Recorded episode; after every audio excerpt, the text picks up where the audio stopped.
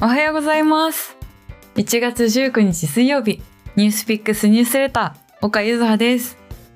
この番組では、ソーシャル経済メディアニュースピックスの記者が日替わりで毎朝一つ、今日知っておきたいニュースを選んで解説していきます。毎週水曜日は、東京をテーマにお届けしていきます。東京ってね、ちょっと広いなっていう話かもしれないんですけど、まあ面白いニュースは何でも OK ということで、いろいろピックアップしたいと思っています。それでは早速、今日のニュースいってみましょう。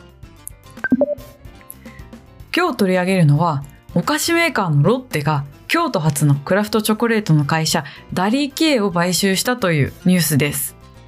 これね、あ、いや、また京都じゃんって いうツッコミが入るかもしれないんですけど、いやでも私チョコレートがめちゃくちゃ好きで、なのでこのニュースを取り上げずにはいられなかったというすいません。あの、このダリケイという会社なんですけれども、京都が、京都発で2011年創業していて、カカオ豆からチョコレートを一貫して製造するビーントゥーバーっていう製法の草分け的な存在なんですよね。結構このダリケイさんみたいな会社をロッテが買収するんだっていう風な感じで驚いたんですけれどもなんで今回こういう買収が行われたかっていうと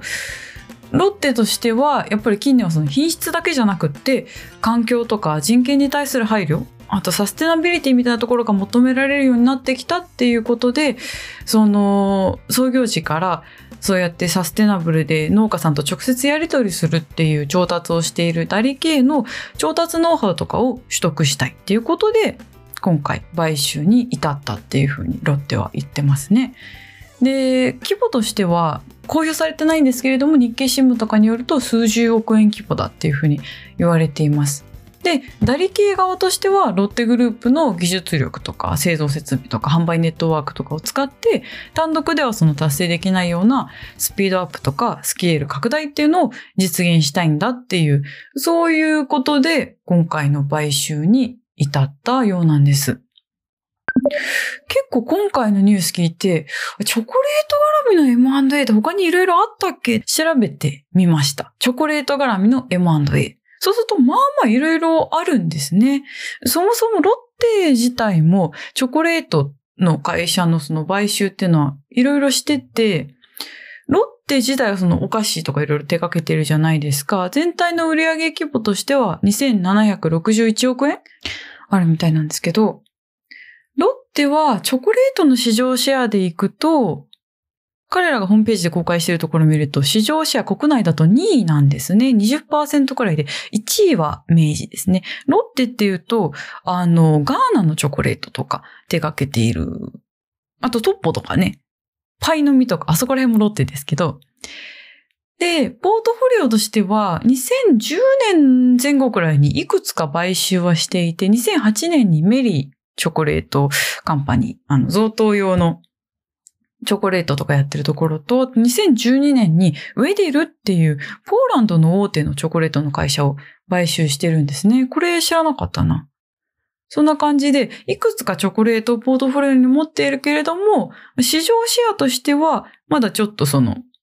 明治に若干遅れを取ってるっていう感じですね。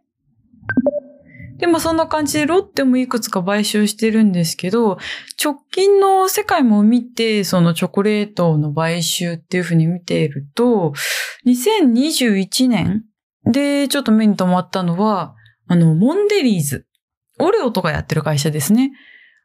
オレオが、オレオをやっているモンデリーズが、1月、2021年の1月にヒューチョコレートっていうところ、ビーガンのチョコレートの会社を買収している。これは3.6億ドルくらいなので、まあ、300、400億円くらいの買収ですね。っていうのをやってるのと、あと7月に、ハーシーズ、あの、キスチョコとかやってるところですね。あそこが、リリーズっていう会社。これは、ローシュガー、あんまり砂糖を使ったりしないような、そういう健康志向のお菓子とかやってるところを買収しているっていう、そのあたりがチョコレート関係の買収では、去年だと大きいところだったみたいですね。なので、結構健康志向系のチョコレートっていうのを大手が買うっていうのがトレンドとしてあるみたいです。少し遡ると、私でもちょっとそのニュースになってて覚えてるなっていうのは2019年にゴディバ日本事業を投資ファンドに、あの、売却したってやつですね。これ1000億円くらいで結構大きかったんですけれども、投資ファンドの MBK っていうところが、ゴディバの日本事業、日本事業とか韓国とかそこら辺の事業を買ってるってやつとか。あとはこれ知らなかったの、2018年にちょっと遡るんですけど、ネスレ、ネスレがフェレロっていう会社にアメリカ事業を売却してるんですね。アメリカのお菓子の事業を。フェレロっていうと、あの、ヌテラとか、あのね、ヘーゼルナッツのね、美味しいですよね。ヌテラとか、ロシェっていうあの金の丸いチョコレートとか、あそこにその買収してたりしててっていう、まあ、チョコレート絡みの M&A っていうと、そういうのがあったりするみたいです。でもまあその直近のトレンドを見てるとやっぱり健康志向だったりのところを、やっぱりね、大手のお菓子メーカーさんとかもなかなか甘さたっぷり砂糖ドバーみたいなやつじゃなくって、それこそ明治とかもあの、健康志向のチョコレート効果やってたりだとか、あそこもビーントゥーバーのチョコレート明治座チョコレートっていうのでやってますもんね。そういった形で健康志向を大手も目指すっていうところが増えてきている感じはしますね。でもやっぱりその調達におけるサステナビリティっていう面では、これも大きなトレンドになっていく気がするので、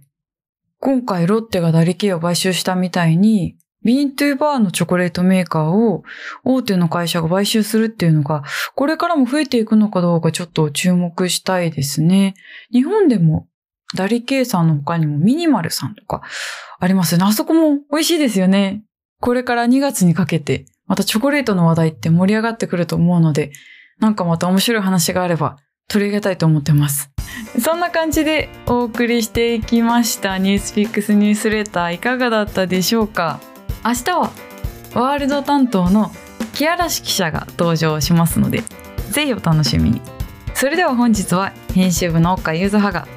お届けいたしました。本日もいい一日になりますように。